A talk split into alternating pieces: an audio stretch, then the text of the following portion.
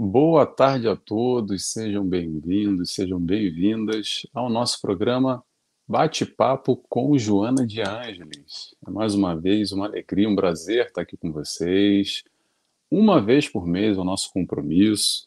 A gente traz aqui convidados diferentes, com temas diferentes, nesse grande bate-papo, que é o bate-papo do Nelson, com um convidado, a Débora Rabelo, lá do Rio Grande do Sul. Às vezes aparece, às vezes não, está conosco. Ultimamente ela não tem estado muito, ela tem tido bastante compromissos, mas é o nosso grande bate-papo. E principalmente os convidados também, tá, gente? A ideia é que a gente está estarmos aqui trocando uns com os outros, aprendendo todos com os ensinamentos da Joana de Ângeles, tentando trazer todas as questões da nossa vida, do nosso dia a dia, mastigando ainda mais tudo isso que Joana nos apresenta, nos auxilia para o nosso cotidiano, para os nossos desafios, para os nossos conflitos, para os nossos problemas, em especial, no dia de hoje, toca a todos. Tragédias no lar. Foi o tema que a nossa convidada escolheu. Não por acaso, não sei na casa dela sem tragédia, mas na minha tem também, tá? Nos convidados, deve, todo mundo tem tragédia no lar que de alguma forma é um tema que toca a todos nós, conflitos de família. A gente vai falar bastante sobre isso. Em especial, esse tópico, esse tema, está no livro Conflitos. Não, desculpa, Constelação Familiar, capítulo 25. É um título desse livro, ou um capítulo desse livro, que, aliás, desde já convido a todos, para quem não conhece esse livro, para ler e, se quiser, estude comigo como? Vai lá na, no meu YouTube, tem uma, na playlist, tem lá o estudo fiz capítulo pós capítulo, são 30 capítulos, se eu não me engano, esse é o capítulo número 25. Ou então vá na TV Chico Xavier, que também tem uma playlist lá com esse estudo que eu realizei, que também foi retransmitido pela TV Chico Xavier. Mas, pessoal, olha só, o estudo em conjunto aqui, a nossa live é para a gente trocar, para participar. Quero saber quem está conosco ao vivo. Eu já vejo aqui alguns comentários e já vou dando um beijo, um alô, um abraço. Primeiro para Dercy, nossa amiga que já está aqui. Ó. Antes de eu iniciar a live, ela já tinha colocado. Estou esperando. A hora chegou, Dercy? Chegamos. A Dercy lá de Matão, São Paulo, que está sempre conosco. Seja bem-vinda, Dercy. É um prazer ter aqui você conosco aqui. Ela já nos dá, depois nos diz boa noite, amigos. Boa noite, Dercy. A Cristiane, lá do Paraná, também está sempre conosco. Que bom, Cristiane, te ver aqui também. Seja bem-vinda, boa tarde. E se tiver mais alguém aí, manda um sinal, tá? Para saber quem está chegando. Às vezes o pessoal chega aos poucos, às vezes demora mais. Olha quem apareceu aqui, ó. Eu falei que ela estava sumida? Deu a cara aqui, ó. Essa é a Débora, tá? Está aqui, amigos do nosso lar. Ela que comanda o canal. Débora, seja bem-vinda. Ela nos diz boa tarde. Tudo bem? Tudo bem, Débora. E você? Como é que você está? Um forte abraço, Débora Rabelo, lá do Rio Grande do Sul, também está conosco. Sejam todos bem-vindos. Agora eu sei que está passando o jogo, final da Copa do Brasil. Então tem muita gente que está no jogo. Inclusive tem um amigo meu que falou: Poxa, Nelson, bem na hora do jogo, vou ver depois, tá? Então tá ótimo também, bom que fica gravado. O pessoal assiste depois, durante a semana. Essa é a grande graça da internet. A gente vai trocando e fica aqui salvo para a gente acompanhar depois. Inclusive, para quem está chegando agora, a primeira vez, esse é um programa que a gente faz pelo menos uma vez por mês. Esse mês é a segunda vez, com convidados diferentes, temas diferentes. Então procura aí no canal Amigos do Nosso Lar ou no meu YouTube, que tem uma playlist só com o bate-papo da Joana de Ângeles, bate-papo com Joana de Ângeles, e, e tem diversos programas já realizados, tá bom? Então vamos lá. Tema de hoje, que é tragédias no lar. Vou abrir aspas aqui para Joana, já antes de apresentar o tema, tá? que eu gosto muito, separei aqui. Ela nos diz o seguinte: família, família, é um compromisso dignificador e não um ringue de lutas. Pausa aí. Às vezes parece ringue de luta, né? Mas a ideia é o contrário, e na outra direção. É um pouco disso que a gente vai falar, de toda essa complexidade do nosso seio familiar, as nossas dificuldades, as tragédias no lar, os conflitos, as brigas, o arranca-rabo, o sangue que sobe a cabeça, de isso e tudo mais um pouco. E a nossa convidada de hoje, em especial, é a Carita Ellen Falei certo, Carita? Falei, né? ela é do Espírito Santo, de Vila Velha. Ela também é palestrante, divulgadora da doutrina espírita. É colaboradora do SEAC, Centro Espírita Allan Kardec, lá de Vila Velha, do Espírito Santo. Também sei que, como eu, ela é uma fã da Joana. Tem umas palestras dela bem legais aí no YouTube. Coloca o nome dela depois, quem gostar da Carita e, e, a oratória dela, como é que ela desenvolve o raciocínio, traz Joana para a gente, é bem legal também. E é isso. Seja bem-vinda, Carita. É um prazer, obrigado de aceitar o convite para estar aqui conosco. Liga só o microfone, por favor, Carita, que eu isolei. Pronto, seja bem-vinda. Pronto. Boa tarde, amigos queridos. É um prazer enorme. Eu que agradeço o convite, Nelson, o carinho, porque a cada convite desse maravilhoso é oportunidade de aprendizado primeiro para a gente, né? Então Exatamente. a gente está nessa tarefa aí de, de auxiliar é, com o conteúdo da doutrina espírita, trazendo mensagens tão relevantes né, para a nossa construção moral, né, para a nossa formação integral. E, então, é um prazer, prazer imenso e agradeço o carinho de todos que estão conosco neste momento, a boa vontade, estar tá aqui para a gente debater juntos esse tema tão importante. Perfeito, Ari, tenho que agradecer. Nós que agradecemos a sua presença. Então vamos lá, pessoal, para começar, vamos para aquele momento de deixar a correria do lado de fora, deixar tudo e mais um pouco do mundo, se concentrar aqui, fazendo a nossa oração. Importante a nossa oração, elevando o nosso pensamento. Então, eu convido a todos, quem tiver à vontade, é claro, a fecharem os olhos comigo. E assim, desde já, inicialmente, agradecemos a Deus Pai por todas as oportunidades dessa vida, dessa encarnação, de estarmos aqui nesse instante, nesse momento. Agradecemos a Jesus, nosso mestre, nosso guia, nosso modelo, nosso amigo, acima de tudo, que está ao nosso lado nos fortalecendo na nossa caminhada, nos auxiliando a trilhar esse caminho do amor, esse caminho da felicidade. Também agradecemos a toda a espiritualidade de luz, trabalhadores do canal, amigos de nosso lar, que nos dão toda essa sustentação, que preparam esse ambiente para aprendermos assim ainda mais, um pouco mais, com tantos ensinamentos que Joana de Ângeles nos traz, e que possamos assim dar início, pedindo autorização para dar início a mais um programa Bate-Papo com Joana de Ângeles. Que assim seja, graças a Deus. Graças a Deus. E assim vamos começar, pessoal. Então vamos lá. Oração feita. Mais uma vez eu vou repetir para quem está chegando agora. Tragédias no Lar é o nome de um dos capítulos do livro Constelação. É, meu Deus do céu, estou com Constelação Familiar na cabeça. É, o, é. é o Constelação Familiar, é realmente. É que é tanto o livro de Joana que eu faço, é Conflitos Existenciais que eu ia falar. Ah, mas o, livro, é. o livro é Constelação Familiar, um livro que Joana de Anjos dedica só para essa história de família. Tá? Vou fazer já propaganda do livro. Fala sobre pai, sobre mãe, sobre vizinho, sobre tio, sobre avó, sobre tudo e mais um pouco, drogadição, sexo, tudo que envolve a família. Se tem dúvida, quer aprender um pouco sobre essa dinâmica espiritual nesse olhar da família aqui, encarnados, estamos, e as nossas complexidades, pesquisa esse livro, é muito bom. Inclusive, ele tem em PDF gratuito, tá? Bota no Google, te digo isso porque eu vou confessar para vocês. Eu estudei esse livro, tenho ele em papel, que eu gosto do papel, sou da antiga. Só que o meu livro está lá em Portugal, eu estou no Rio de Janeiro. E aí fui dar uma pesquisada, uma lida, falei, caramba, e agora? Não tem um livro, esqueci. Botei no Google, ele está lá em PDF, já li o capítulozinho antes estar aqui com vocês. Então está disponível, um capítulo muito bom, um livro excelente. E como eu disse para quem chegou agora, eu estudei ele, está lá no meu canal, no meu YouTube, ou na TV Chico Xavier, também tem uma playlist com ele, tá bom? Então vamos lá, já vou passar logo a bola para a Carita. Carita, tragédias no lar. O que, que você tem para falar para a gente, para a gente começar aqui esse bate-papo, essa troca? Muito legal.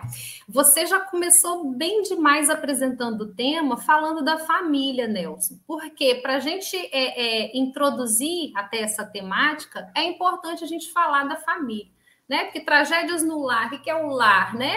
É o ambiente, é o, é o local, o núcleo onde se reúnem é, é, onde renasceram as pessoas ali com compromissos assumidos para aquela encarnação.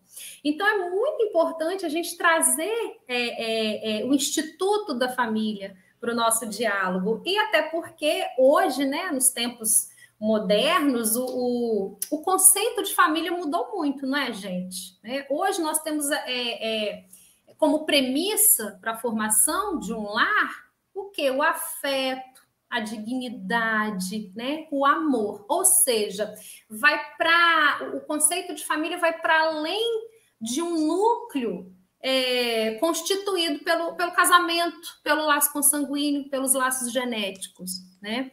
Então aí a gente entende que a família hoje é, são unidas, são pessoas unidas pelos laços afetivos e são essas relações que vão determinar é, as relações familiares. Então a família é um lugar de referência, é um lugar de proteção, é um lugar onde a gente renasce ali para os primeiros passos da socialização dos indivíduos, é onde a gente aprende ali em primeira mão a socializar, né? E isso vai, é, é, é, é o conceito da família vai é, é, depende de como ela se apresenta na sociedade, né?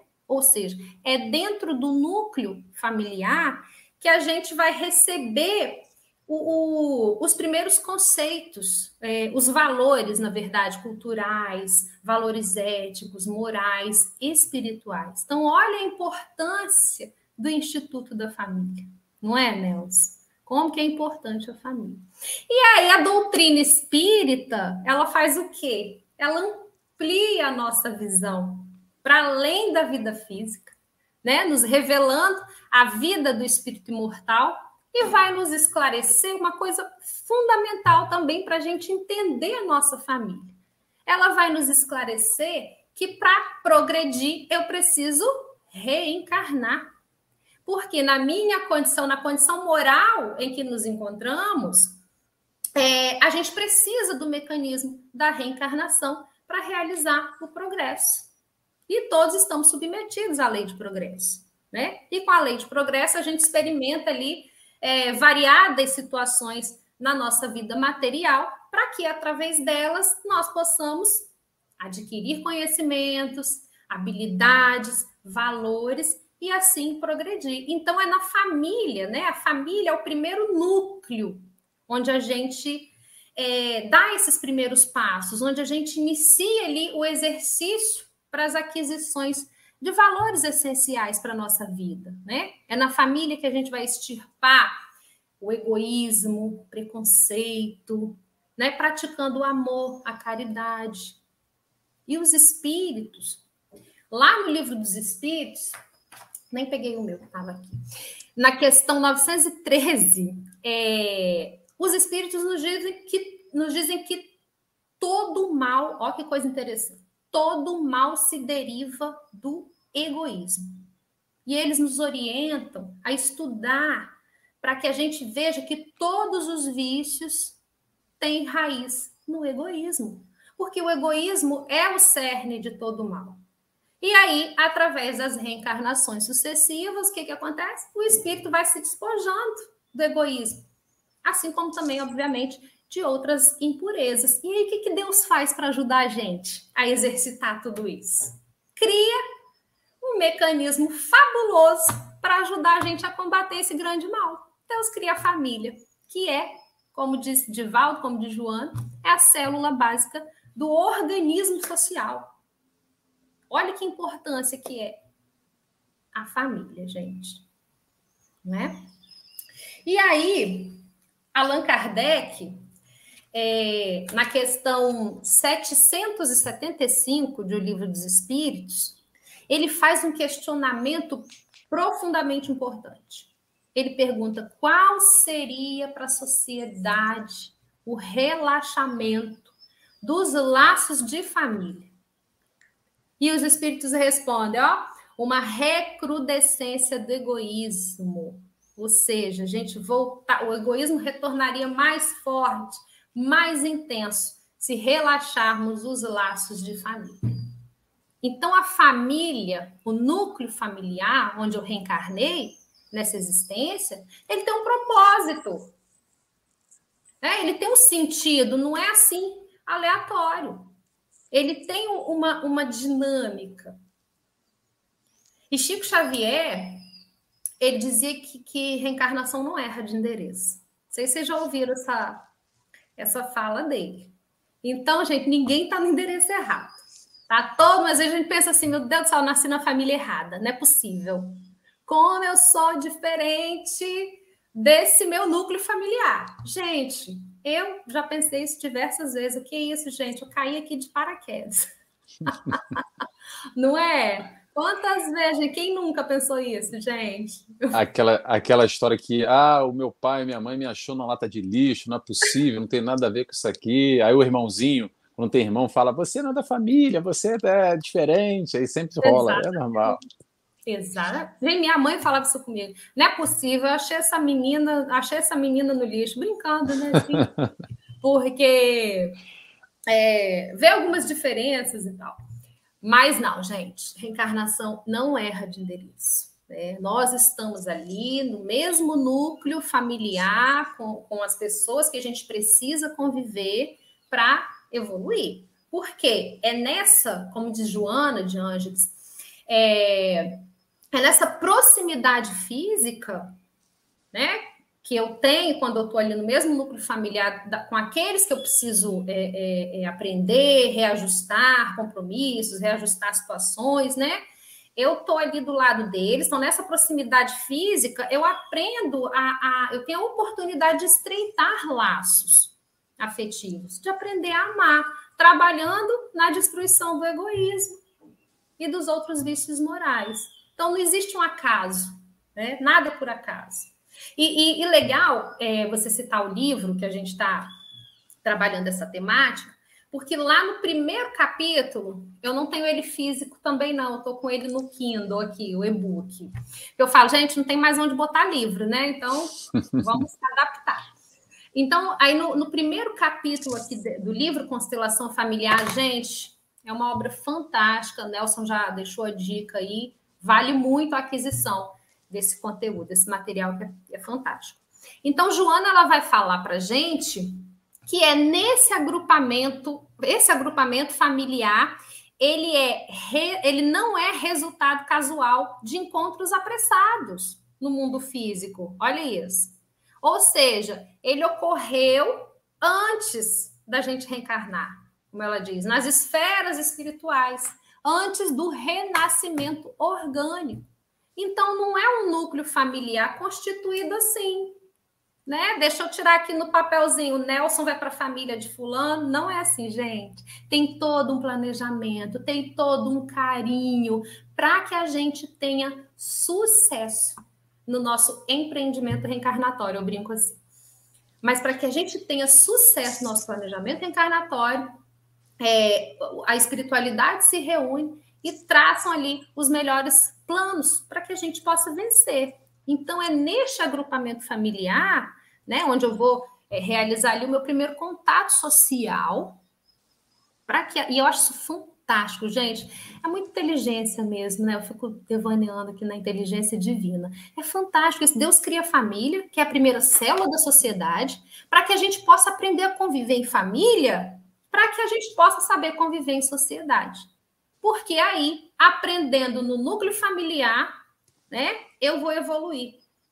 É lei de progresso, né? É através desse contato social que o homem vai evoluir, né, gente? Vai se completar. E lá no livro dos Espíritos também, na 766, é, os Espíritos eles falam que Deus fez o homem para viver em sociedade, gente. Não é para a gente viver isolado. Nós fomos criados para vivermos em sociedade. E nem, nenhum de nós, como dizem os espíritos, é, possuímos faculdades completas, temos tudo que precisamos para viver sozinhos. Não. É através da união social que nos completamos uns aos outros. Olha que coisa linda. É o que eu não possuo, o que eu ainda não aprendi. O Nelson já aprendeu e vai me auxiliar, e vice-versa. O que eu já aprendi e o Nelson ainda não, eu vou auxiliar o Nelson. Então, são nessas experiências tão é, é, distintas, né, que cada um vai é, vivenciar, né, em situações é, complicadas também da vida, que nas situações difíceis a gente também aprende muito, a gente adquire muito conhecimento, habilidade, é que a gente vai, é, nós vamos nos capacitar no decorrer das nossas existências para que a gente possa galgar degraus mais altos para realizações é, mais superiores, né? Realizações melhores. E aí eu evoluo, eu individualmente, e auxilio na evolução do outro, né? Progresso coletivo, nessa, nesse auxílio mútuo. Né? Quem está mais adiantado um pouquinho, um aspecto, ajuda o outro que está menos, e por aí vai. Né? E é isso que a gente tem que aprender dentro da família. No primeiro passo que a gente dá. É o primeiro passo que a gente dá. É aprendendo isso dentro da família. Perfeito, Carita, perfeito. Tanta coisa boa que você puxou aqui. Eu anotei um monte de coisa, tá? Mas eu vou puxar aqui uma coisa bem interessante que você uhum. falou, que é a história do planejamento familiar, que entra no aspecto do planejamento reencarnatório. É interessante, porque tem até um, um entendimento na doutrina espírita, e é, e é verdade, não é mentira, tá, pessoal? Que é assim, não, quando a gente está no plano espiritual, a gente participa de tudo, a gente tem uma consciência plena de todos os pormenores, de todos os membros. Pausa aí. Só que existem casos que não é bem por aí, não, tá? A espiritualidade superior que vai ornamentar e colocar as peças suficientes ou necessárias, melhor dizendo, para o nosso crescimento. E a família tem tudo a ver com isso. Vamos lá. Vamos pegar um exemplozinho aqui para a gente fazer uma reflexão rápida. Sabe aquele familiar, aquele, aquela pessoa que você não gosta muito, que você se afastou, que um odiou o outro, um brigou com o outro, um matou o outro, um agrediu o outro, um xingou o outro, etc. E tal. Aquele que você não quer nem ver pintado, sabe? Aquele fulaninho. Hoje. Aí você desencarnou. E o fulano também desencarnou. O que, que vai mudar para vocês quererem virem juntos? Talvez sim, mas muito provavelmente ainda a gente vai ficar ali com uma antipatia, com uma raiva, com ódio, com uma dificuldade braba e não vai ter a consciência plena na ideia do crescimento através do amor que o Cristo nos ensina, para nos colocar por livre e espontânea vontade na próxima encarnação no mesmo ambiente familiar. E aí que vem a questão. Nós não temos a consciência essa consciência mais ampla, que hoje aqui com a doutrina espírita a gente consegue enxergar esses meandros. Porém, a espiritualidade de luz sabe que o caminho é o amor. Então, um camaradinha que odeia o outro camaradinha vão vir juntinhos na família de novo, como papai, mamãe, avó, irmão, tio, sobrinha, para resgatar. Tendo consciência ou não tendo consciência, a caminhada é através do amor. Então, os reencontros na família, e tem tudo a ver com planejamento familiar, às vezes a gente não faz a menor ideia, sabe por quê? Porque não temos amadurecimento espiritual ainda para enxergar o que é melhor para nós. Mas o alto, a espiritualidade de luz, aqueles que estão encarregados desse processo, desse planejamento familiar, vão colocar na família, normalmente, dois tipos de espíritos: espíritos afins aqueles que nós já nutrimos muito amor, muito carinho, que já temos diversas reencarnações em conjunto. Já foi o nosso marido, foi nossa esposa, já foi nosso filho, já foi nossa mãe, já foi nosso pai, já foi um pouco de tudo, talvez uma coisa ou outra, enfim. A gente já vem reencarnando muitas vezes. E mais uma vez somos colocados aqui no mesmo seio familiar para dar apoio um ao outro, para dar o sustento um ao outro, para cada um, como a, como a Carita falou agora, uma hora eu sei algo e estou ajudando o Nelson, e o Nelson ajuda a Carita, e essa é a ideia da família, vamos em conjunto, dando apoio, dando suporte um ao outro para o crescimento em conjunto, mas atenção, a caminhada é individual, muito bem. E tem também esses outros aí, esses outros aí, sabe quem são? São aqueles hoje, aqueles hoje, que a gente brigou, que a gente tem uma antipatia, esse que a gente não consegue nem falar o nome, que me sobe a cabeça, eu não quero. Muda de assunto, muda de assunto, que falar o nome dessa pessoa aqui em casa já me dá um embrulho no estômago.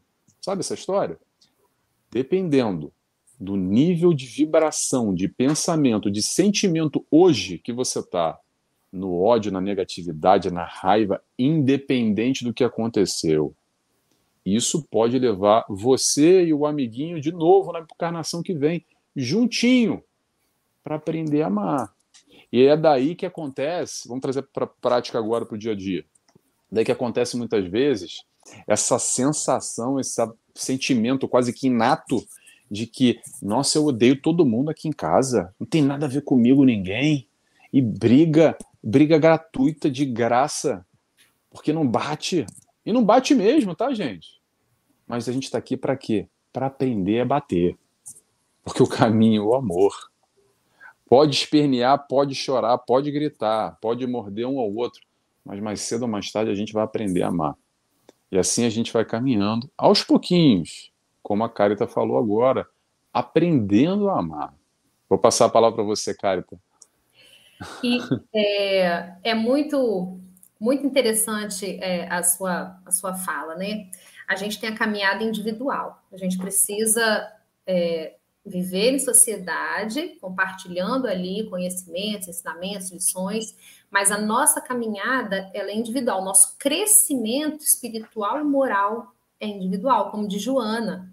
Joana, nesse livro ela fala, o crescimento espiritual e moral ele é feito de conquistas interiores e intransferíveis, né, de autorrealização pessoal, ou seja, é, pegando o exemplo do Nelson, você pode estar ali, é, é, nossa, eu não, não, lidou bem, eu sinto que fulano não gosta de mim, é, e eu também não gosto de fulano, mas eu vou trabalhar isso em mim para eu aprender a respeitar aquela pessoa que não me desce, a gente fala, né? Uma expressão muito comum. Nossa, mas fulano não me desce. Então, eu vou primeiro aprender ele a respeitar. Eu sei que eu não vou conseguir amar é, inicialmente, mas eu vou no passinho, um passinho de cada vez. Vou aprendendo a respeitar, a tolerar, eu estou fazendo a minha parte. Isso é crescimento espiritual individual. E às vezes a sua postura vai auxiliar a mudar do outro. Porque nesses, é, é, como o Nelson falou, nesses encontros e reencontros que a reencarnação nos possibilita, a gente vai encontrar ali no núcleo familiar, onde a gente renasce, é, pessoas que passaram por experiências diversas, muito diferente da nossa. Né? Porque a bagagem que, que, que eu carrego é diferente da do Nelson, em função das experiências que vivenciamos. Então, as aquisições espirituais que eu fiz é, é, são diferentes das dele. Agora, né, aí, as experiências que eu vivi ao longo das minhas existências é que vão contribuir para essas minhas aquisições, né? E, principalmente a minha experiência atual, a minha vivência atual, gente. A minha existência atual. Eu posso tornar. Joana fala isso para gente. Eu posso é, ter uma, uma experiência, uma, uma existência feliz, né? Relativa, obviamente, ao mundo de provas e expiações, que nós sabemos que estamos em um mundo de provas e expiações. Sendo assim, o mundo nessa categoria é de felicidade relativa não definitiva. Então, eu posso ter, mas eu posso ter uma existência mais feliz ou menos feliz. Eu posso ter uma, uma existência turbulenta ou tranquila. Isso vai depender da maturidade espiritual que eu já alcancei. Né? E essa maturidade vem no decorrer das reencarnações e do esforço que eu faço para aceitar, para compreender, para buscar amar aquele irmão que ainda não me desce. E é por este contato social que a gente vai progredir. Então, a nossa transformação ela é individual, a gente precisa do coletivo, do social, mas a nossa transformação é individual, ela é íntima, ela é intransferível. Eu posso auxiliar o outro, mas as aquisições que eu fiz são minhas. E a gente precisa exercitar para que a gente possa adquirir esses valores eternos na alma. A gente precisa ser exercitado. Olha que interessante. Gente, vocês me dão um segundo só para acender minha lâmpada aqui? Só um vai minuto. lá, vai lá, cara, pode ir. Eu vou pegar aqui a deixa. Gente, desculpa, é porque escureceu. Aí faz de conta que eu sou um ser de luz agora. faz parte, mas pode, pode continuar, pode continuar. Tá. Então, é, pra, eu preciso ser exercitada, ali que eu estava, né? A gente uhum. precisa ser exercitado. Porque, afinal de contas, vamos pensar bem, vamos para a nossa vida prática. Como é que eu vou saber né, que eu sou boa em uma profissão, por exemplo? Ah, você é um bom psicólogo, mas como eu sei que você é bom?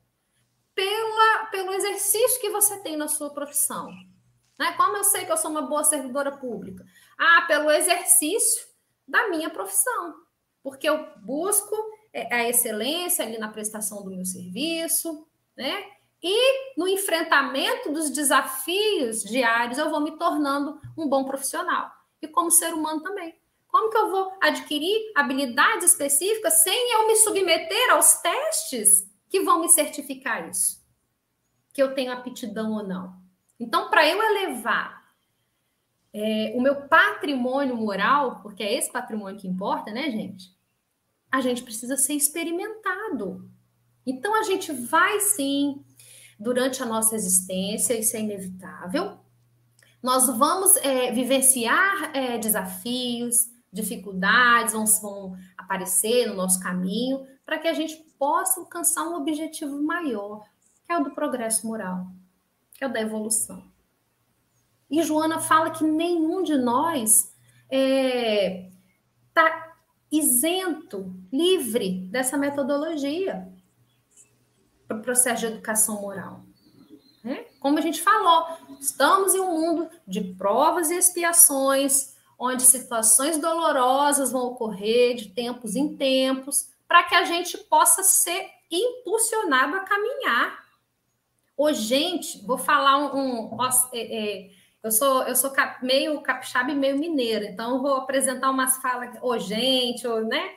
Uai, brincadeiras à parte eu estava eu tava esses dias refletindo sobre esse tema mesmo, eu sentado no meu sofá, estava é, sozinho em casa, assistindo um filme, eu não queria levantar do sofá porque estava tão confortável, estava tão cômodo. Eu olhei, eu já estava há duas horas e meia sentado no meu sofá.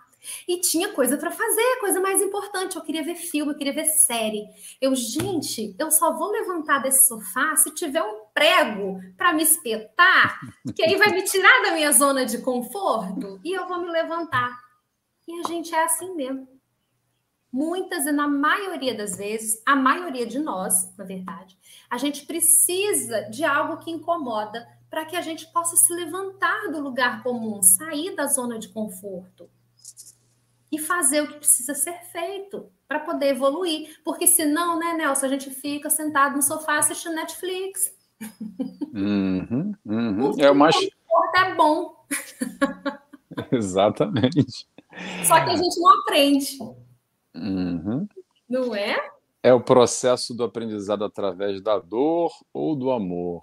E não tem nada a ver com punição. Às vezes a gente entende errado isso. Ah, é porque eu tenho que doer para aprender tem muito a ver com o nosso momento, com o nosso estágio evolutivo. E, e aí, pessoal, vou dizer uma coisa para quem é espírita, tá? Que eu sei que a maioria que está aqui assistindo ou vai assistir, 90% é espírita, olha só. Quando nós tomamos a consciência disso tudo, aumenta a nossa responsabilidade. E coisa boa e coisa ruim ao mesmo tempo. Porque pesa, às vezes, nas costas. Esse peso, sabe quando é que é? É quando a Carita falou lá, que olha no relógio e fala: Ei, mas tá gostoso demais aqui esse sofá. Me dá, traz um prego aí, porque sem prego eu não vou levantar daqui. E é assim mesmo.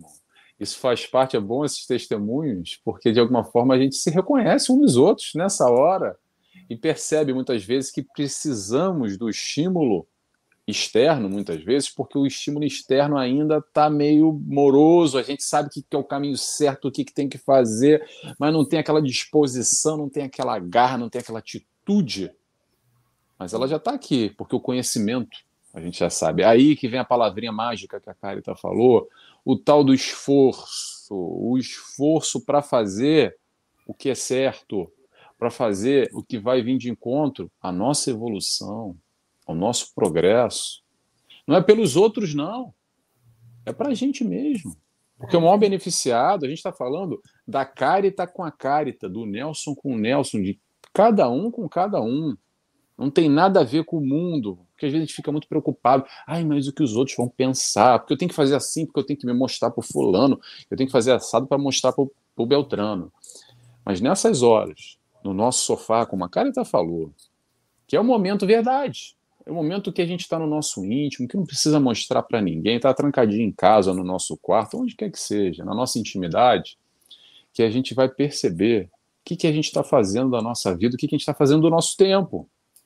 Não que seja ruim assistir uma série do Netflix, eu também gosto muito, gente.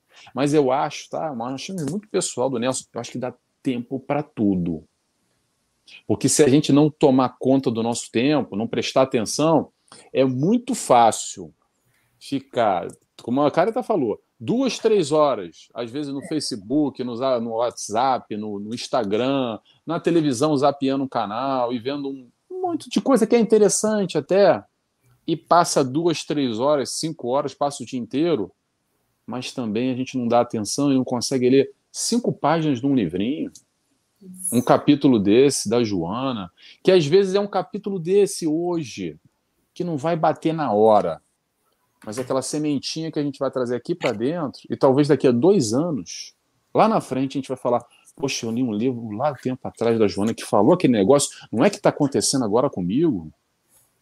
E ali a gente vai ter a informação para germinar, digamos assim, essa semente, trazê-la para a prática, para os nossos conflitos, para os nossos questionamentos, para as nossas dificuldades do dia a dia. Porque não adianta nada, é o que eu digo sempre, vou repetir, não adianta nada a gente ler, estudar e saber tudo de Joana de Ângeles, tudo do Evangelho, tudo de tudo, e ficar lá no centro espírita só, e ficar no livro.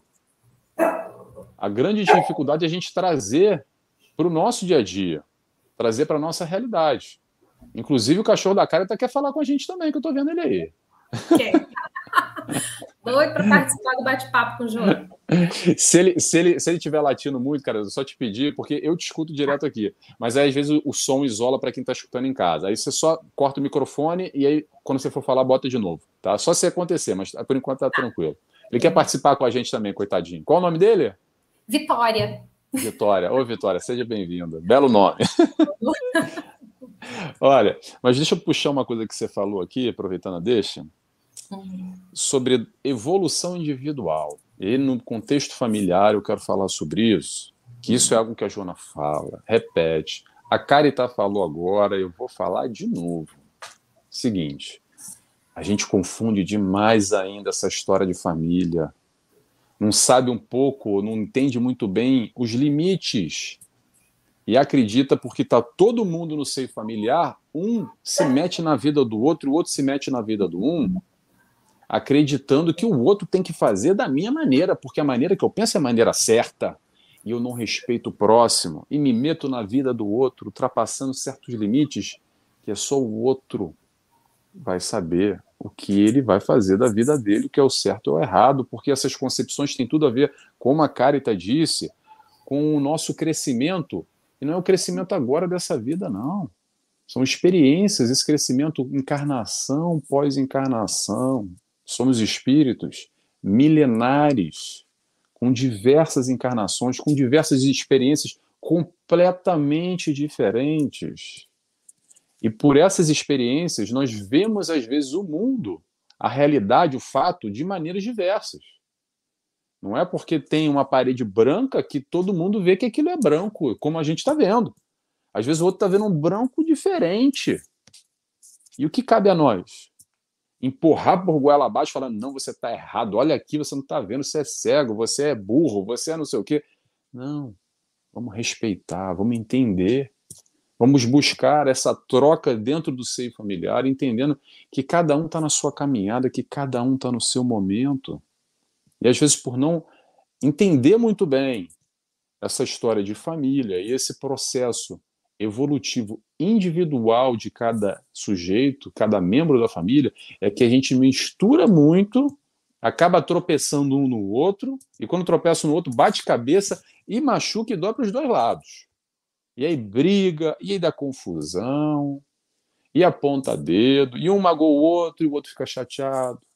Aí revida, aí acaba em muito problema por falta de comunicação, por falta de respeito, por falta de entender e respeitar os limites dos outros. Então, é importantíssimo isso, entender, entender que sim, estamos juntos, não, não é à toa, sim, vamos nos auxiliar uns aos outros, mas olha só, apesar de estar na mesma família, na mesma casa, é cada um no seu quadrado, tá? Cada um no seu quadrado. Quando a gente acha que está no mesmo quadrado, não tem o mesmo quadrado só, não. São vários quadradinhos aí dentro da tua casa. É um quadrado grande único, mas é dividido em pequenos quadrados para cada indivíduo. E de, um quadrado para o outro tem os seus limites. E vamos respeitar esses limites. Tá? Deixa eu trazer aqui um pouquinho do. Se quiser falar, pode falar, cara, que eu vou trazer um pouco do pessoal que está participando. Ah, que bom. Participação conosco. a, a Débora, lá do Rio Grande do Sul, nos diz: Joana de Ângeles trabalha diretamente em nossas feridas morais e espirituais. Ela nos fala também: em família, precisamos aprender a unir e não mais competir. Me lembrou uma frase aqui, Débora. Joana de Anjos que fala mais ou menos assim: nós, nós aqui encarnados, ainda confundimos a história do amai-vos uns aos outros com armai-vos uns contra os outros. Vamos entender que o processo é do amor, tá, gente?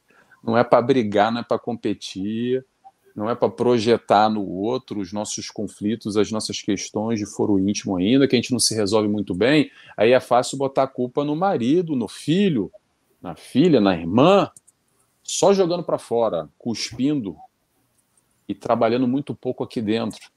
Esse aprendizado dessa caminhada do amor. Fala um pouquinho, cara, senão sabe que a gente está se conhecendo Não. agora, mas se deixar, eu vou ficar falando o tempo inteiro, vai virar palestra. Tá? Imagina, tá? imagina, é boa essa participação, essa troca é muito boa.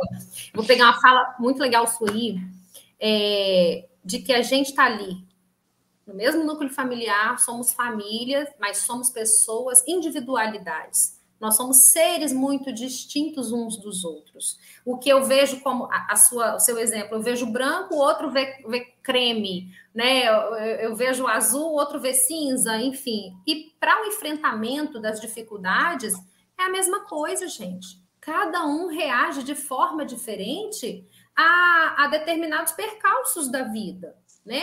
A minha forma de reagir a uma dificuldade é diferente da forma do Nelson, da forma de, de, de, de outro companheiro. Cada um está dentro de, de, de, um patamar de evolução diferente, tem aquisições é, é, distintas para superar, para suplantar é, problemas. E, é, e outra fala interessante, e a gente, a gente cria muitos embates dentro do lar em função da nossa falta de compreensão, por não entender que o outro é diferente, que o outro tem uma opinião diferente da minha.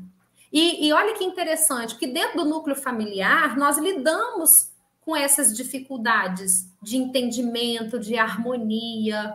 Gente, se a gente não aprender dentro do lar, como vamos nos transportar para a sociedade mais amadurecidos nesse aspecto?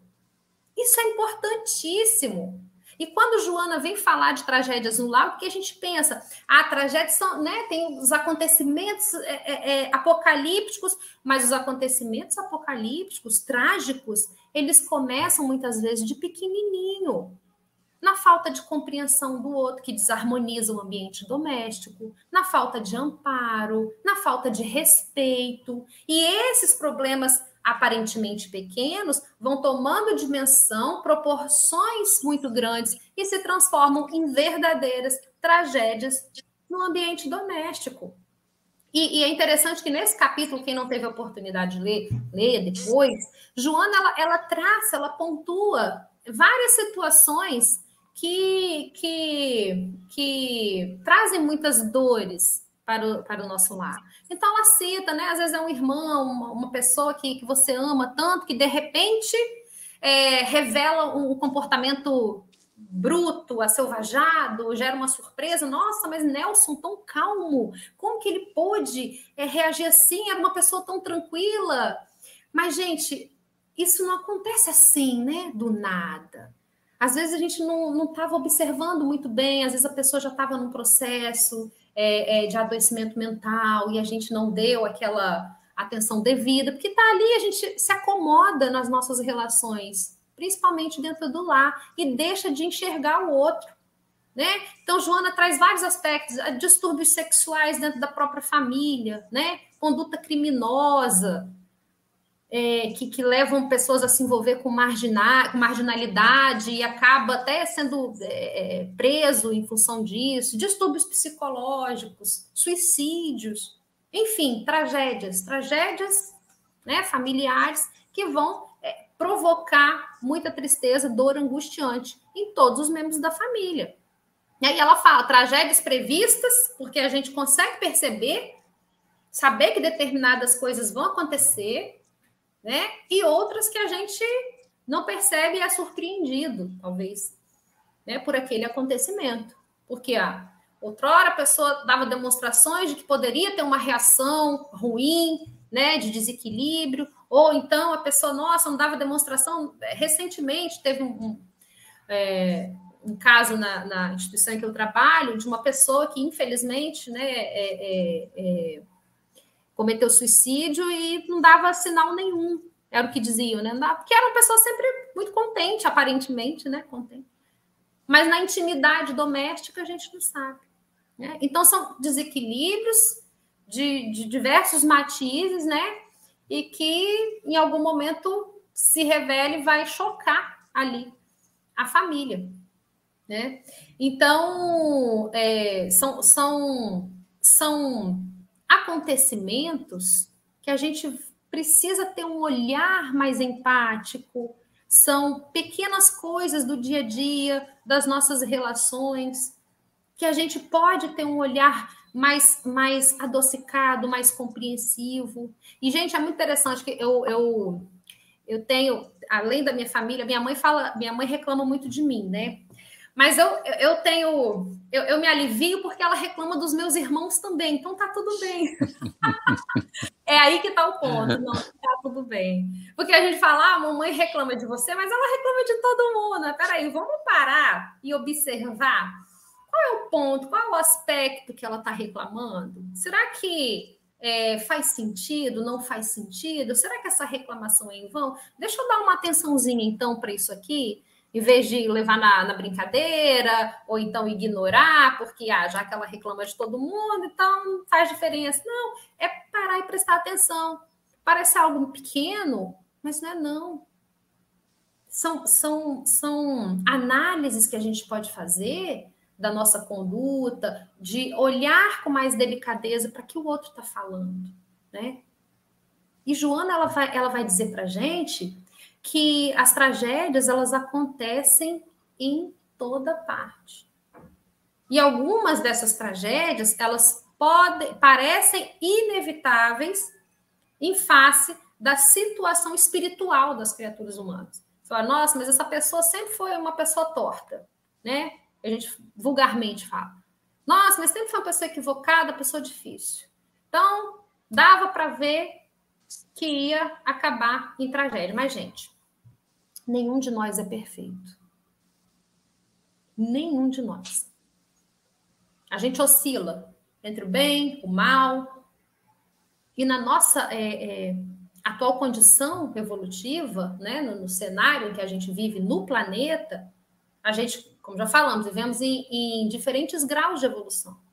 E a gente precisa do convívio, desse convívio, é, para aprender entre pessoas que estão mais equilibradas, outras que estão menos equilibradas, para que a gente possa exercitar o perdão, a sublimação das emoções, para que a gente aprenda a amar. Porque veja bem, se vivêssemos todos, no, todo mundo igualzinho, todo mundo superior, a gente aprendeu o quê? Então a gente está dentro dessas oscilações para que a gente possa desenvolver valores, empatias, né? Para que os mais adiantados auxiliem os menos adiantados, que é muito fácil a gente amar quem nos ama, não é, gente? É tão fácil eu amar o Nelson porque ele me ama, porque ele me faz bem. Mas e amar o fulano que, que me contraria? E amar o fulano que discorda de mim? Esse é o desafio. Porque amar quem me ama Tá bom, que mérito teremos? Está lá em Lucas, inclusive. Até os, até os gentios, até os gentios os fazem. Ah, exatamente, exatamente. o desafio está em amar e perdoar aqueles que ferem a nossa intimidade, nosso coração. E nessa, e Joana ela fala que nesse, nesses reencontros espirituais que acontecem dentro da família, eles é, não raras vezes eles são marcados por hábitos viciosos que ali dentro da família, né, ali na, na dentro do, do, das relações afetivas, eles têm que mudar. Bom, deveriam pelo menos mudar ali de, de expressão, de rumo. Porque a gente reencarna, isso é muito interessante para a gente compreender essa dinâmica da família. Porque a gente reencarna é, na companhia daqueles que partilharam a nossa existência no passado, né? Com os quais o Nelson falou isso lá atrás, no início da fala dele lá. Com os quais pessoas que a gente ama, pessoas que a gente não ama, né? Pessoas que a gente criou afinidade e outras não. Ou seja, pessoas com as quais fizemos é, é, associações no passado. Associações, às vezes, boas e associações ruins, nocivas, maléficas, né, gente? que representaram prejuízo para nós mesmos, para a nossa individualidade e para a coletividade. Então, a gente está unido hoje pelo amor ou pela tragédia, né? E é, é, em função dos, dos, comprometimentos espirituais que a gente adquiriu, o que, que acontece? A justiça divina vai colocar a gente ali sob o convívio dessas mesmas companhias do passado. Algumas vezes, sob a vinculação é, é, é de um filho, um pai, um irmão, ou eu vou ser pai, você mãe, você irmã, para que desen possamos desenvolver laços de amor, perdão, né, para que faça o reajuste, para que se para que aconteça ali o processo verdadeiramente educativo. Então, é, aí a gente pensa, nossa, mas por isso então que eu estou ali do lado daquela pessoa difícil, porque eu preciso ajudar. Mas a gente tem que lembrar que eu estou ajudando, mas eu também estou sendo ajudada. Eu não estou ali na condição de, ah, eu sou melhor porque eu estou educando uma pessoa que é difícil. A pessoa difícil é instrumento para a gente, para a nossa evolução. Então, a via de mão dupla. Então, aqueles hábitos viciosos lá do passado, que marcaram as nossas relações no passado, ali sobre o, o aconchego doméstico, né, ali no, no, reduto da família, eles devem modificar expressão, as expressões. Esse é o nosso esforço, fazer com que eles se alterem para melhor, né? através de uma orientação equilibrada que a gente é, dá para os nossos filhos, para as pessoas é, que estão sob a nossa responsabilidade, a educação moral através do convívio fraterno. Então, o processo reencarnatório ele tem essa finalidade principal de, de é, proporcionar recursos para que a gente se desenvolva espiritualmente. Né? Perfeito, Cátia. Eu vou trazer aqui uma participação da Milene Pacheco, lá do Rio Grande do Sul, que também é nossa amiga, que está sempre conosco, que nos diz o seguinte: Acredito que uma das missões do ser humano é conviver e aprender a viver com a sua família. Excelente tema. Obrigada, queridos. Obrigado, Milene, pela participação. E eu vou puxar esse gancho do comentário da Milene com o que a Careta falou ainda há pouco e vou trazer Joana de Ângeles aqui, um trechinho, mas de outro livro. É do livro Jesus e o Evangelho à luz da psicologia profunda. Olha só que interessante o trecho que eu trago aqui da Joana, nessa história de aprender, aprender a amar. Vamos lá. Abre aspas para Joana. A família é o grupo social onde o espírito se aprimora, aprofundando a sensibilidade do amor, lapidando as arestas das imperfeições, depurando-se das sujidades morais limando as. Agora abre aspas para super aspas aí, tá? Com dicionário na mão, aquelas palavrinhas mágicas da, da Joana. Vamos lá. Limando as anfractuosidades dos sentimentos e condutas que merece carinho, mas constitui campo de desenvolvimento e de conquistas, nunca prisão ou fronteira delimitadora impeditiva dos grandes saltos na direção do triunfo sobre si. Sobre si. É esse processo, como a Milene falou, como a Carita falou, a gente vem falando aqui, do aprendizado no amor. Aprendizado do amor é interessante, e aí tem tudo a ver com a família, que é esse núcleo, essa primeira lição de casa, que é primeiro no lar que a gente vai aprender a amar. Quer amar o mundo, quer amar o próximo, quer amar tudo e a todos. Vamos fazer isso, claro, mas vamos começar a saber onde? Fazendo o dever de casa lá, lá em casa. Com aquela mãe que a gente não se dá muito bem, com aquele tio, com aquela avó, com aquele irmão que não bate. E aí, aos pouquinhos, a gente vai aprendendo, desenvolvendo esse amor. Depois que a gente fizer o dever de casa, vamos fazer o dever para a rua e para o mundo. Mas o que acontece demais é essa história de que eu, para fugir às vezes de casa, eu quero abraçar o mundo e a todos e acontece muito, até no meio espírita. Quantos de nós estamos lá no centro, fulano, não, mas ele é trabalhador assíduo, palestrante, é, mesa mediúnica, congresso, da passe, trabalha, faz, acontece lá o tempo inteiro, mas está fugindo do problema lá em casa, porque não está conseguindo desenvolver o amor.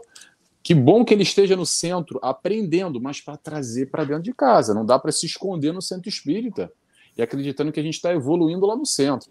Melhor estar no centro do que estar em outro lugar. Ótimo, tá? Não estou criticando, não, tá, gente? Mas a ideia, a reflexão é a gente dar o valor, a devida importância necessária para a nossa casa, para o nosso lar, para a nossa família. Acontece demais que a gente foge, muitas vezes, da família para buscar alguma coisa distante, evitando, postergando, pendurando na conta. Tem um outro trecho que eu vou trazer aqui também, já aproveitando a deixa, vou fazer o link agora direto. Esse está no livro Despertar do Espírito de Joana de Ângeles. Olha que interessante. Abre aspas para Joana. Representando a família, a mais valiosa célula do organismo social, é nela que se encontram os espíritos necessitados de entendimento. Vou repetir: necessitados de entendimento de intercâmbio de sentimentos e de experiências, de forma que o lar se faz sempre a escola na qual os hábitos irão definir todo o rumo existencial do ser humano. O que, que acontece aqui? Às vezes a gente fica nessa de fugir. Acontece demais, é assim. Vamos pegar o exemplo da carta que a gente está falando lá no início. Ah, desde criança eu vejo que eu não faço parte daqui, me dou mal, e aí ele começa a ficar já meio adolescente, já fala assim: quando eu tiver 18 anos eu vou sair de casa e nunca mais volto, não quero mais saber dessa família, vou embora, vou viver minha vida. E aí, às vezes faz 18 anos, faz 20, tá? ou quando consegue, um pouco mais distante, de acordo com cada um. Nunca mais vou ver eles. Tá bom, tem um livre-arbítrio vai, vira as costas para a família, para a mãe, para o pai, para quem brigou, né? Teve muita briga antes para tomar essa decisão, muita animosidade, muita antipatia, já teve umas briguinhas, discussão, um ódiozinho, uma vingança, né? A gente sabe como é que é, a gente sabe, no fundo a gente sabe como é que é. E a gente vai embora, vou embora para todo sempre, mas vai voltar na próxima. Na próxima, tá junto de novo, por quê? Porque não aprendeu agora o que tem para aprender. Como a Carita falou, vou repetir, Ninguém caiu por acaso e tem a mãe, o pai, o filho, o tio, o irmão que caiu do paraquedas, caiu da boca da cegonha, tá? A gente foge, essa, esse sentido de querer fugir, exatamente fugir desse resgate. Esse resgate que às vezes é necessário, porque essa animosidade de hoje já vem, ó, às vezes, ó, de longa data. Não é de hoje que está aí. Então, a proposta com conhecimento da doutrina espírita é o quê? É engolir a seco? Não, não é para engolir a seco. É para a gente aprender a amar, entender um sentido mais amplo e buscar entender assim: caramba, é realmente o bicho está pegando aqui em casa. Tá brabo. Fulano lá de tal, meu familiar, eu, é difícil. Mas eu vou me perguntar, porque hoje eu tenho conhecimento suficiente, o que, que eu preciso aprender aqui com essa troca? Vou parar de me fazer de vítima, que culpa é da minha mãe, do meu pai, do meu irmão, do meu tio, e entender essa dinâmica que se apresenta se apresenta na minha vida e me questionar o que, que eu tenho que aprender que eu ainda não aprendi. O que, que a vida, o que, que a espiritualidade está me proporcionando aqui, agora, nessa família, para eu aprender, para eu crescer. Ninguém está aqui para sofrer no meio familiar, no seio familiar, não, tá, gente? Muita gente acredita que não, porque eu estou aqui pagando os meus pecados. Olha só, se não aprender lição nenhuma, ficar só com raiva, com ódio, rancor, vibração negativa no coração, não está aprendendo nada. Está só cultivando e fomentando e postergando ainda esse resgate para o futuro. E por isso que às vezes a gente reencarna e reencarna e reencarna na família, às vezes com esses algozes de muitas e muitas encarnações, até a gente aprender a amar. Mais cedo ou mais tarde. Deixa eu já interromper a minha fala. Vou trazer o pessoal que está se manifestando aqui conosco. A Maria Henrique está lá, de, lá em Portugal, lá em Castelo Branco. Boa noite a todos. Boa noite, Maria Henrique. Já sei que aí são são 10 da noite já, né, Maria Henrique? Está tarde, vai dormir. Mentira. Seja bem-vinda. Ela está sempre conosco, a nossa amiga Maria Henrique. Ah, a Cristiane, lá do Paraná, nos diz o seguinte: acredito que perdoar é essencial, mas não são todos os casos que dá para continuar o convívio. Pode até uhum. ser perigoso. Excelente, Cristiane, excelente comentário. Porque nessa história de limite que eu falei ainda há pouco, vou até passar a bola para a Carita também, que eu quero a opinião dela em relação a isso. Mas nessa história de limite, é importantíssimo, antes de amar o próximo, amar o próximo como a ti mesmo. Vamos nos amar, vamos nos respeitar e entender os limites. E não é só limite físico, não. Limite dessa troca, às vezes, verbal, limite do espaço que um invade o espaço do outro, e muitas vezes, sim, tem que ir embora de casa porque não está dando. Mas se é o caso da gente ir embora de casa, não vai embora aqui, ó, mentalmente, psiquicamente, vibracionalmente, se mantenha conectado na faixa do amor. Ah, Nelson, mas eu não consigo, é difícil. Então que seja neutro. Pare de odiar, pare de tacar as pedras mentais, pare de ter esse sentimento negativo. Busque em casa, trancado, mesmo que se afastou porque não deu e que às vezes é complicado, às vezes é caso de polícia, às vezes tem que ter intervenção é, é, é, judicial, que não permite o, o, o, contato físico e tem risco de vida, literalmente. Quantas e quantas mortes a gente tem? Isso eu posso dizer em Portugal. O maior número de, de, de, de mortes hoje em Portugal é de violência doméstica. Homens matando mulheres é, dentro do lar infelizmente, é, é, uma triste realidade ainda, e não só em Portugal. Aqui no Brasil tem outros números, mas é outro tipo de violência, violência de assalto na rua, é, tiroteio, mas também a violência doméstica é muito forte, mas acaba sendo abafado porque há muito mais violência que chama atenção. Mas sim, no aspecto familiar é importante a gente entender esses limites também desse convívio, até onde dá até onde dá. Porque se não der também, gente, vamos respeitar a nossa integridade física e a nossa integridade mental, psicológica. Porque às vezes também não adianta ficar debaixo do mesmo teto e aqui de mal a pior e se entrando num buraco que às vezes depois, às vezes não, muitas vezes é bem complicado sair. Quer falar um pouquinho sobre o nosso comentário da nossa amiga, Carita, por favor? Nossa, adorei a intervenção da Cristiane. Vou te chamar de Cris, tá? Já peguei intimidade. Eu sou assim. Cris, adorei seu comentário, que de fato, e, e, com a complementação, obviamente, do, do Nelson. Porque às vezes a gente faz muita confusão nesse limite. Ah, às vezes eu, eu, eu fico aceitando determinadas situações que de fato são perigosas para minha integridade psicológica, emocional, física, em nome do perdoar. Mas espera aí, né? Ah, não, eu tenho que aceitar, eu tenho que ser tolerante, porque esse é o ensinamento de Jesus. Mas tudo tem limite, gente. Claro, perdoar sempre. Né? A gente tem que exercitar isso mesmo. Mas você é, é, aceitar determinadas situações que colocam a sua vida né, em todos os aspectos, a vida emocional, psicológica, física, em risco, aí não dá. Aí não pode. Aí a gente tem que tomar atitude, a gente tem que ter decisão.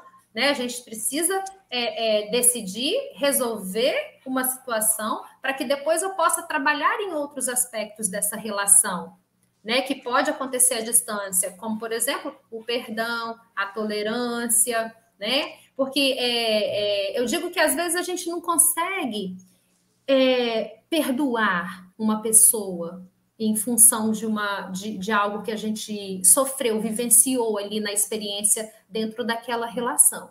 Mas eu posso, eu posso não conseguir perdoar de imediato ou, ou rapidamente, mas eu posso fazer um exercício que é fundamental para mim e para o outro, que é não desejar o mal, não pensar com raiva, com rancor, né? E, por exemplo, é, vou fazer as minhas orações, pensar nessa pessoa com carinho, né? Com respeito. Ah, mas eu não consigo pensar em fulano com carinho. Então peço com respeito. Peço a Jesus que envolva né, na, na em, em, em vibrações positivas, elevadas, para que essa pessoa encontre o caminho.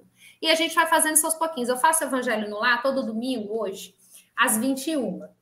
E, e eu tenho um, um, algumas outras pessoas que participam comigo online. E uma dessas pessoas fala, Carita, mas eu não consigo. Eu não consigo fazer pressa, eu não consigo orar por essa pessoa, eu não consigo falar o nome. Falei, exercício, um pouquinho de cada vez, não se exija né, tanto, que a gente sabe das nossas limitações e é importante conhecê-las para saber até onde eu posso ir. E ela me contou e eu fiquei muito, muito feliz. Ela falou, ela começou fazendo prece assim. Jesus abençoe fulano. Ela disse que ela não conseguia falar o nome. Jesus abençoe você sabe quem. Olha que interessante. Jesus Muito abençoe bom. você sabe quem. Ia dormir. Aí ela disse que foi fazendo assim, daqui a pouco ela se percebeu, falando, Jesus, envolva fulano, abençoa. Ela, gente, consegui. Olha que legal. e é assim, porque é exercício. E a gente precisa ter esse esforço, né, pessoal, para que a gente consiga suplantar determinadas emoções, sentimentos, né? E a gente consegue um pouquinho de cada vez. E é lembrar também que a gente, é, como, como já foi colocado pelo Nelson, eu falei lá atrás, a gente é muito diferente.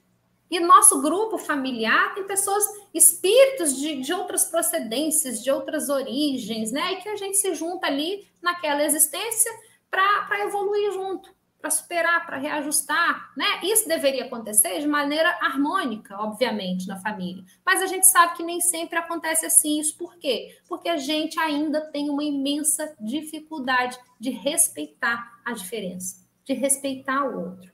A gente ignora que cada um é uma individualidade com valores e, e percepções sobre a vida muito diferentes dos nossos.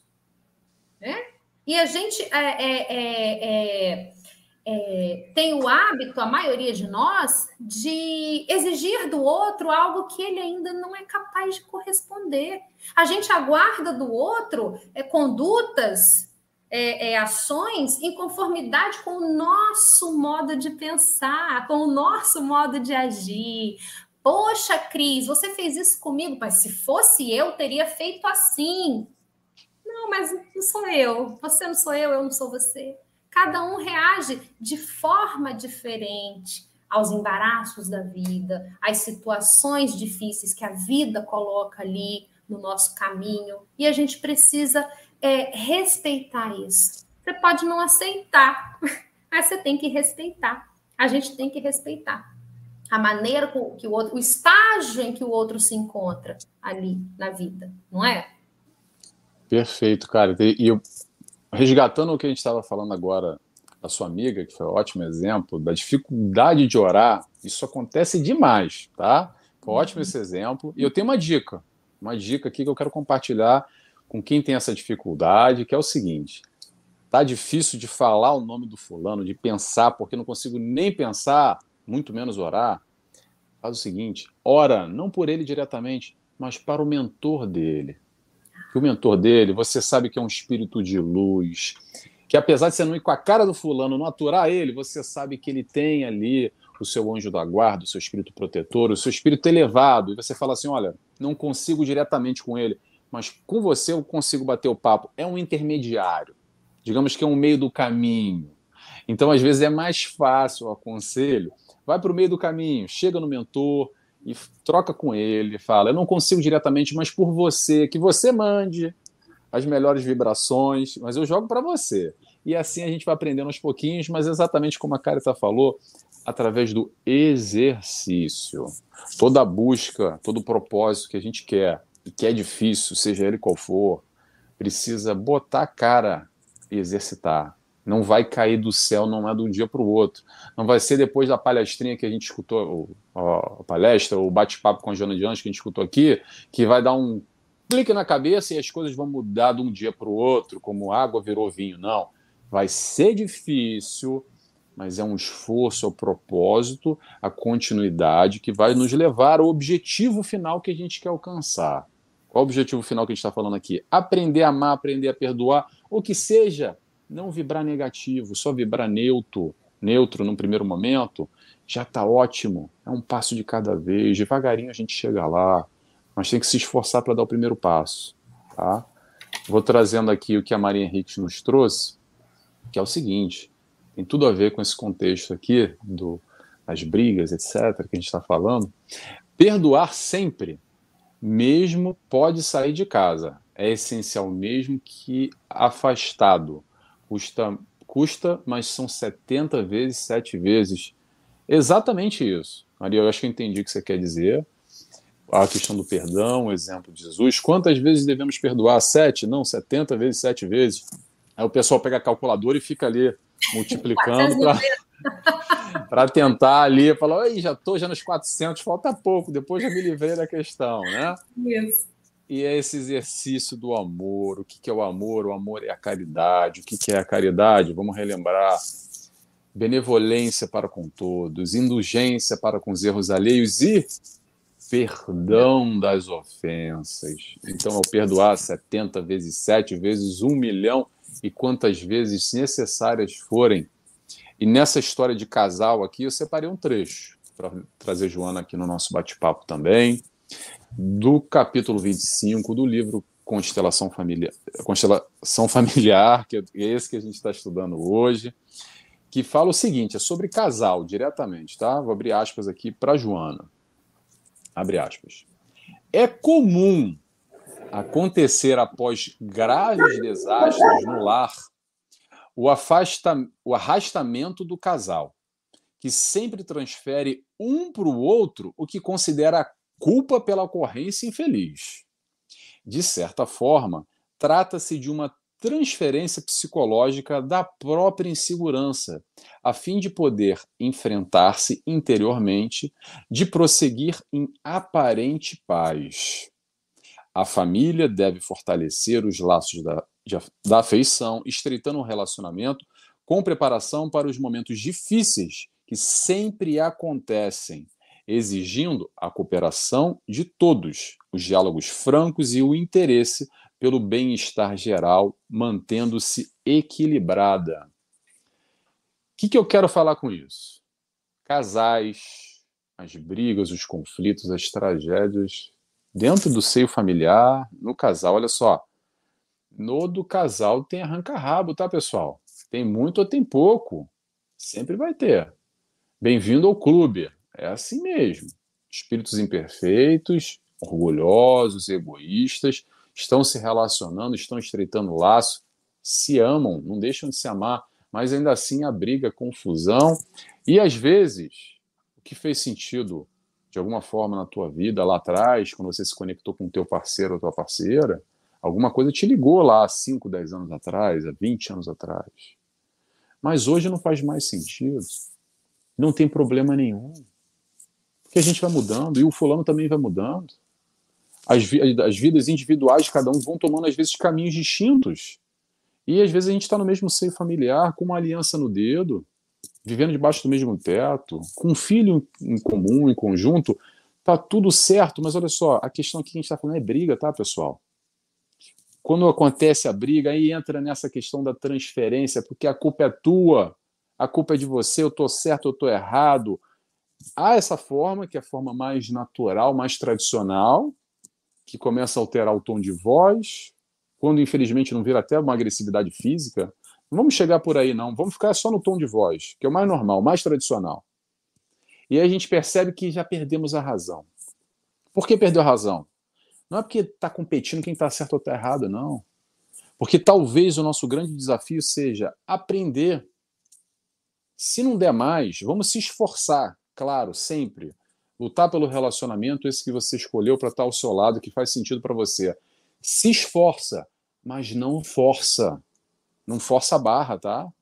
Entenda os teus limites também.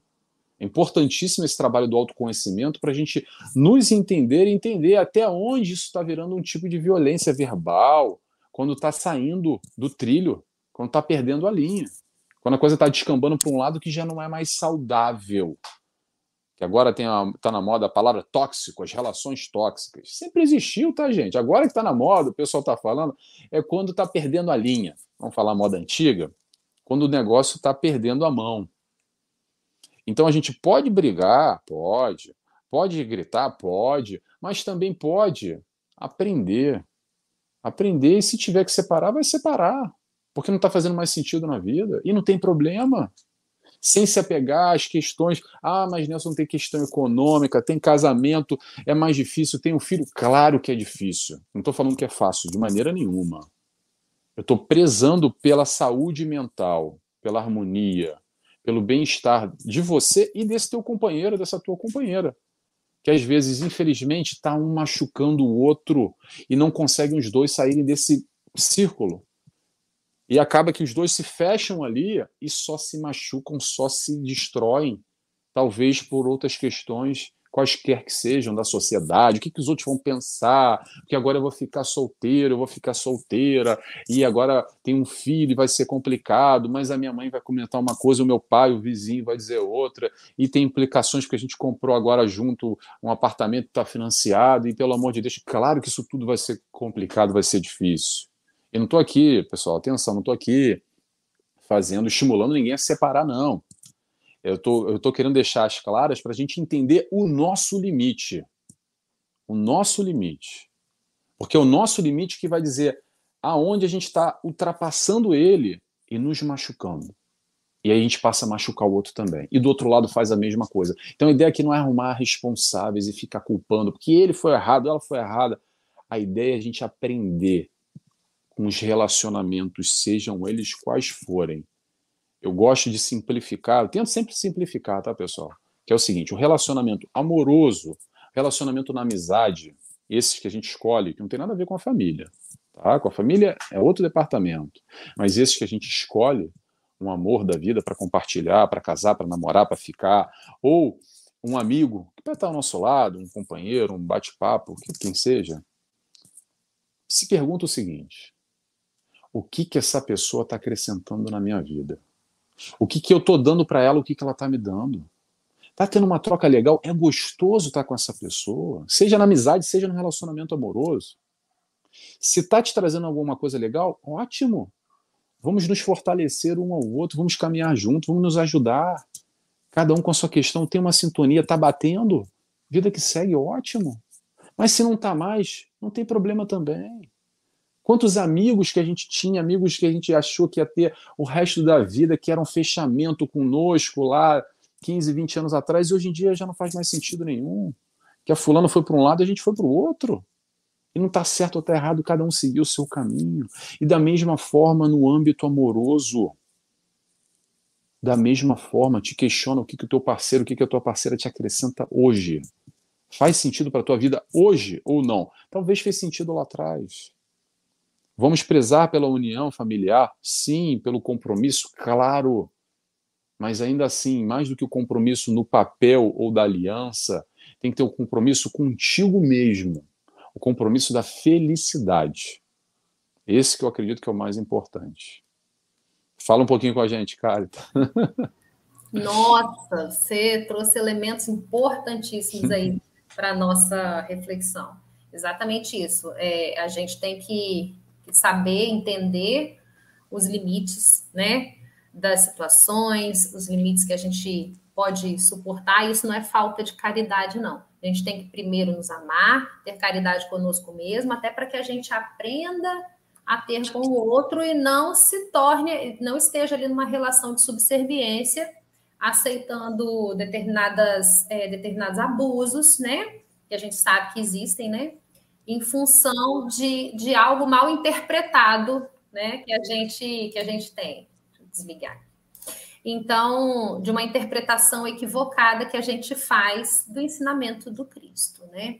E você pegou um trecho aí do, do, do capítulo, Nelson, muito interessante, que fala dessa transferência da, da própria insegurança para que a gente siga em aparente paz, né? De consciência tranquila, ou seja, a gente muitas vezes a gente tem essa conduta de é, é, imputar a culpa ao outro para seguir com a consciência tranquila. É a tentativa egoísta de estar em paz. Não, eu estou bem aqui, estou com consciência tranquila, então tá bom, né? Mas é, é, isso é apenas uma atitude egoísta, né? Porque não tem como a gente construir paz interior negligenciando nossas responsabilidades, o nosso compromisso, não é?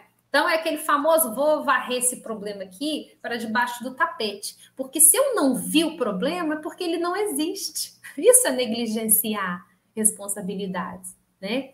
E enquanto você falava, eu, é, é, eu refletindo aqui a respeito de relações, gente, depoimento pessoal, não vou trazer, né, é, não vamos transformar isso numa sessão de terapia, não, brincadeira.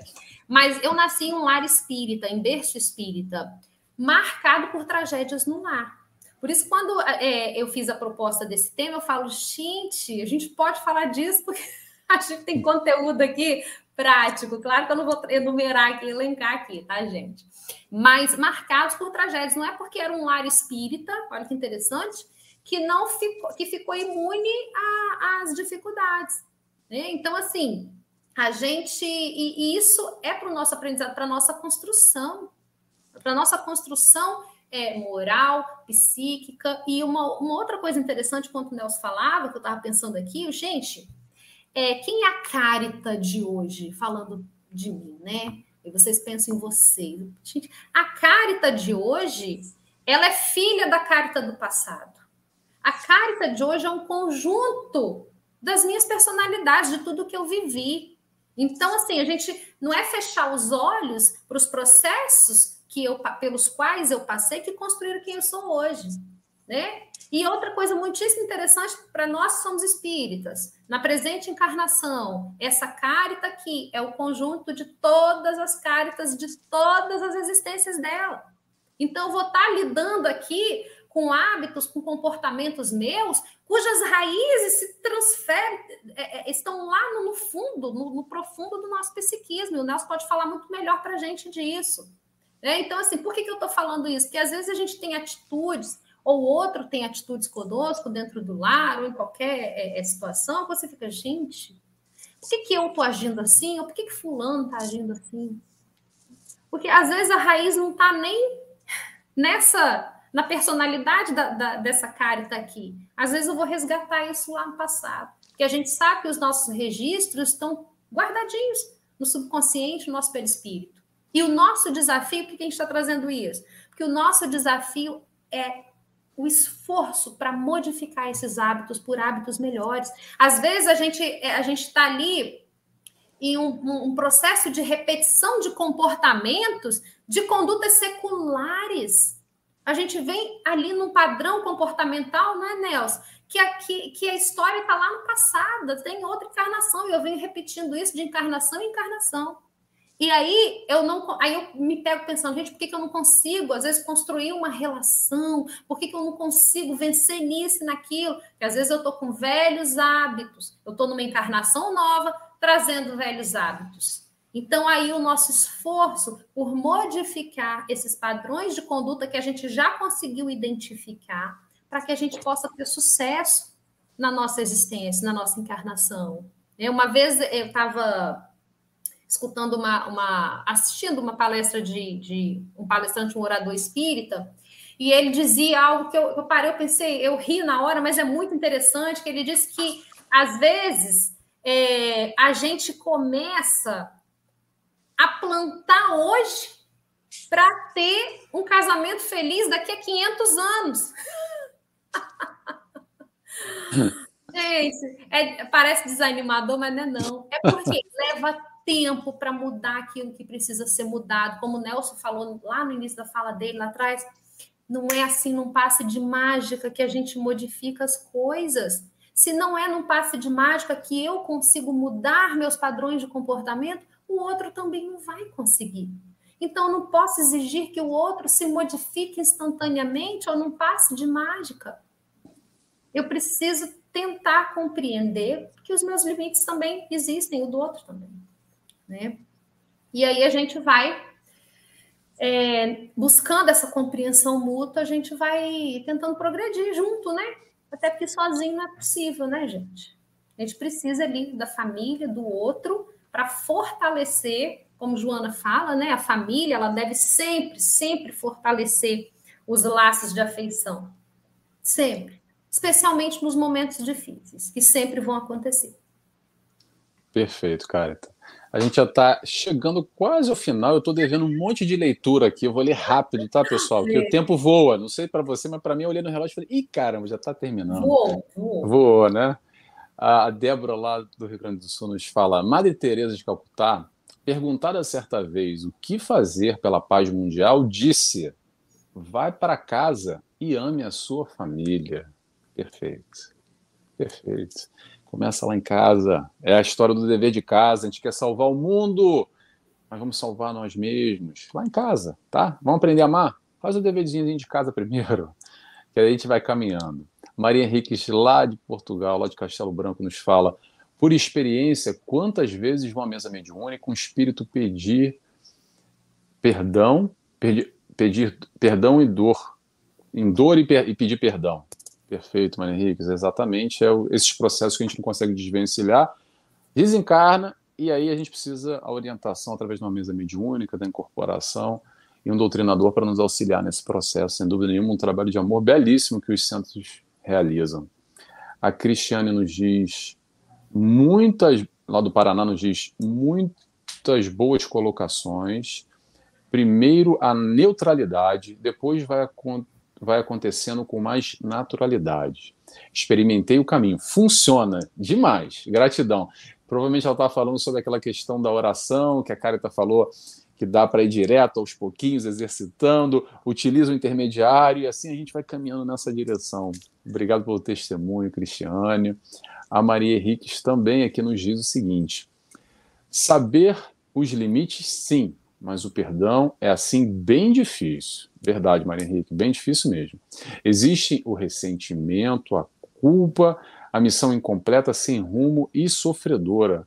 Faz remeter para na casa do Pai há muitas moradas. E, Maria Henrique, dá para desenvolver aí uma palestra aí com esse seu tópico, hein? Tem muita coisa aí, mas sim, eu vou pegar só o iníciozinho. Não é fácil perdoar.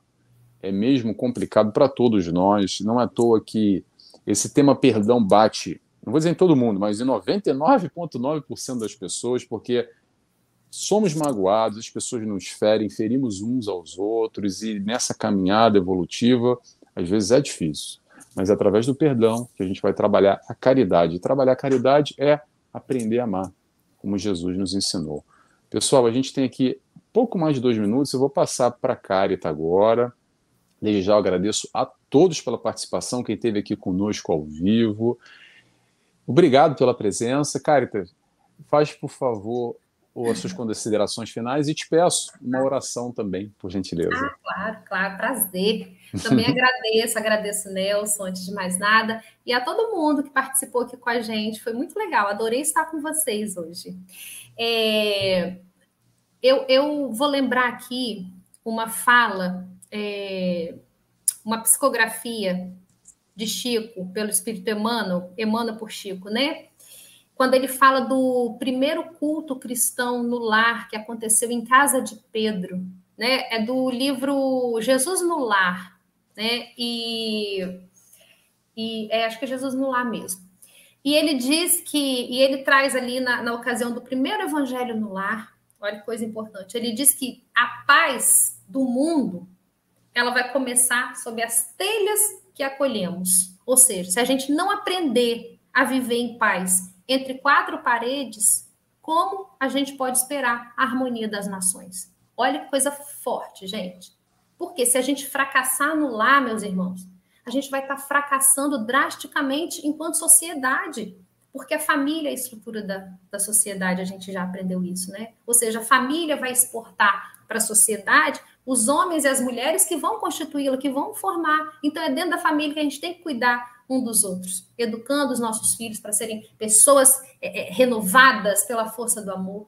Né? E assim a gente vai construir a nova era, o mundo de regeneração. Então, busquemos, como recomenda Joana de Ângeles, o amparo no Evangelho de Jesus, para que a gente possa é, é, perseverar nos compromissos que a gente assumiu. Então, é, não foi à toa que Jesus recomendou, que Jesus exemplificou o culto cristão no lar, para que a gente possa instituir essa prática maravilhosa dentro dos nossos lares, para trazer a harmonia para nossa família, para o nosso lar, com o propósito de beneficiar a toda a coletividade. Espero que tenhamos alcançado os corações com a mensagem de Jesus e podemos fazer a prece, então? Por favor, por favor. Então, eu peço a todos que nos acompanham para que fiquem bem relaxados, à vontade. Vamos projetar na nossa tela mental a figura do doce mestre, nosso querido Rabi da Galileia, que nos estende os braços amorosos neste momento, nos acolhendo com todo carinho, nos exemplificando que somos todos uma grande família, a família universal, e estamos caminhando para a compreensão legítima deste conceito, dessa verdade que nos reúne a todos. Rogamos a Jesus que nos ampare no propósito de sermos melhores individualmente, para que sejamos melhores na coletividade. Ampara-nos, Jesus, no nosso propósito de sermos úteis, de servirmos com amor, com gentileza, com bondade, cooperando com a criação divina, cooperando com a espiritualidade amiga na melhoria constante do todo. Obrigada, Jesus, por este momento de paz, por este momento de amor. Que assim seja. Que assim seja. Pessoal, antes de desligar, de terminar a, a, programação, esqueci de avisar. Mês que vem, tá? Anota aí. Bate-papo com Jona de Ângeles. Vamos ter dois bate-papos. No domingo que vem, bate-papo com a Carla, que ela fala lá do Catar, lá de Doha, do Catar, uma amiga, vai estar conosco aqui no bate-papo, no dia 1 de outubro, e depois no dia 22 com a Jeane, lá do Sergipe, de Aracaju. Então sejam todos bem-vindos. Podem notar aí, vai ser sempre no domingo às 17 horas, tá? E mais um aviso, eu daqui a pouquinho, às 8 da noite, vou estar também ao vivo numa palestra para o CEAP de Ouro Fino, Minas Gerais, com o tema apego e sofrimento. E eu vou falar de relacionamento também, tá, gente? Relacionamento, esses apegos sentimentais, apego material, vai passar a ser transmitido no meu Facebook, no meu YouTube no Facebook do CEAP de Minas Gerais, na TV 7, na TV Secal, na Web Rádio Fraternidade, na Web Rádio Portal da Luz também. Pessoal, estourando nosso, nosso horário já. Obrigado a todos pela participação. Beijos e abraços mais uma vez, Carita. Obrigado por ter participado conosco. Obrigada a vocês. Um abração, gente. Até a próxima. Beijo a todos. tchau. tchau. tchau.